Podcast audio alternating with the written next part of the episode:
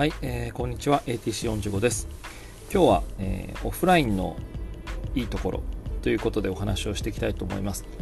えっと今更かよってことだと思うんですけどもあの、えっと、オンラインで日々仕事をしていてえっと久しく経ちましたよねと。でえっと2年ぐらいもうリモートワークをやってきてあのオンラインの方の仕事の進め方にもだいぶ慣れてきてえっと、オンラインの中でもそのアイディア出しをしたりとかいろいろブレストしたりとかってことにも慣れてきてるしあのオンラインでこのままずっといけるんじゃないか仕事はなんてことを思っていました。で時にあの今日ですねあのオフラインのあの、まあ、ミーティングというか、まあ、人に会ってお話をするという機会があの2回ありまして2回というか2つのあのミーティングまあ、ミーティングというかあの 2, 2人と1人ずつ2回話した別の人と話したってことなんですけども、まあ、その時にあの2回ともすごくあこれってオンラインだったら生まれなかったなっていう感情だったりとか、まあ、ビジネスの可能性だったりみたいなことが見えたのであこれ今日はオンラインでお会いしてよかったなっていうふうに思いました。であのじゃあそのオフラインはあオンラインはダメかとかそういうことを言いたいわけではないんですけれどもなんかオフラインとオンラインって何が違うのかなってことで何をきっかけに思ったのかな何をがポイントなのかなってことなんですけどもあのおそらくその将来的にはもちろんどんどんどんどんオンライン上でのコミュニケーションがオフラインで話してる時のように近いような形になってくるのかなというふうには思います。ででその技術があの完全にほぼリアルにあの面と向かってやってる時と同じレベルで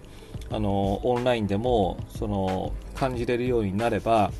えっと、普通に考えれば今と同じような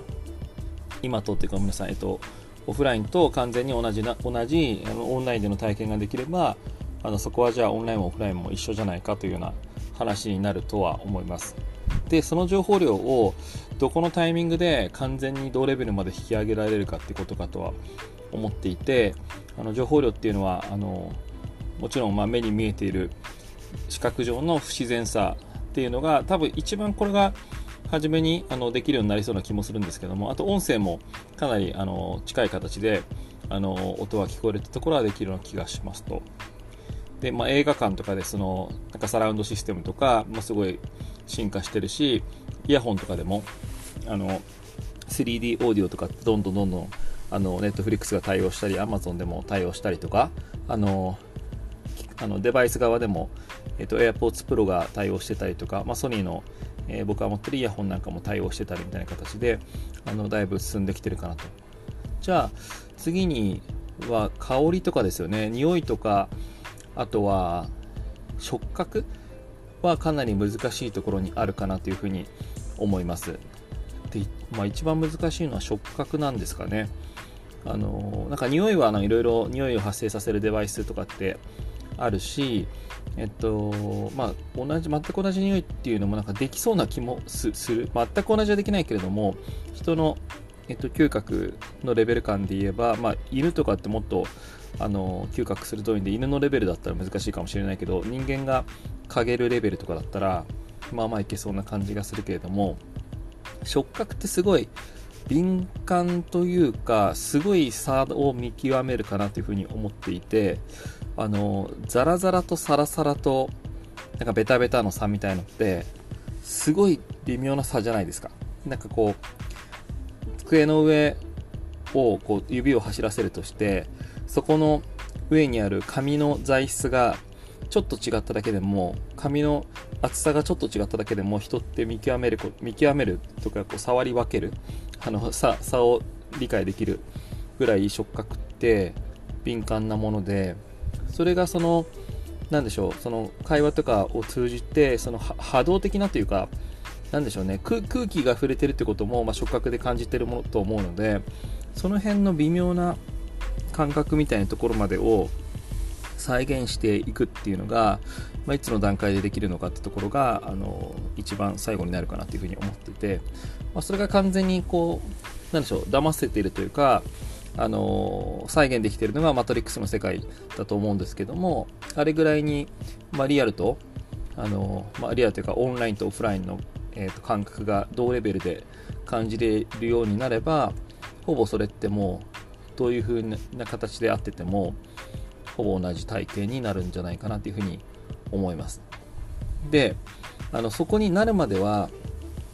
今のそのさっきの今日今日のオフラインでそのリアルに面と向かって会った時に入ってくるこう圧倒的圧倒的な情報量あの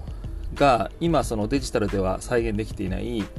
え、ところと比べてあのやっぱすごく人間って繊細なところとかを拾って自分の感情って揺れるんだなってことを感じました。であの、まあ、それによってなんかこう一番はその心が動くっていうんですかね。そのモチベーションが自分の中であの前に前に進んでいってあもっとこういうこと話したいとかあの何かこの人を応援したいとかあとは場合によってはビジネスとかでもなんかこうチャレンジしてみたいな一緒にやってみたいなって思うとかそういう自分の気持ちを動かすという時に今やっぱオフラインであの一緒に会ったりして話をするってことが一番いいのかなっていうふうに思ったということです。はい。ということであの今日は、えっと、オフラインの、えー、まあ、良いところということで話をしてきたんですけども、まあ、かといってそのオンラインのあのオンラインはやめてオフラインでずっとやっていこうなんて全然思ってなくてあのできる限りなでしょうオンラインで効率化をしながら、えっと、どこにいても仕事ができるとか移動ができ移動した場所で、えっと、スキーにあの時間を過ごしたいっていうことを思いながらあのでも重要な局面自分がその心を込めたい魂を込めたい場面ではリアルにちゃんと会って話をしたりするのって大事だなっていうふうに思ったということをお話しする回でした。はい。えーと、ではまた次回まで皆さんお元気でお過ごしください。では、さようなら。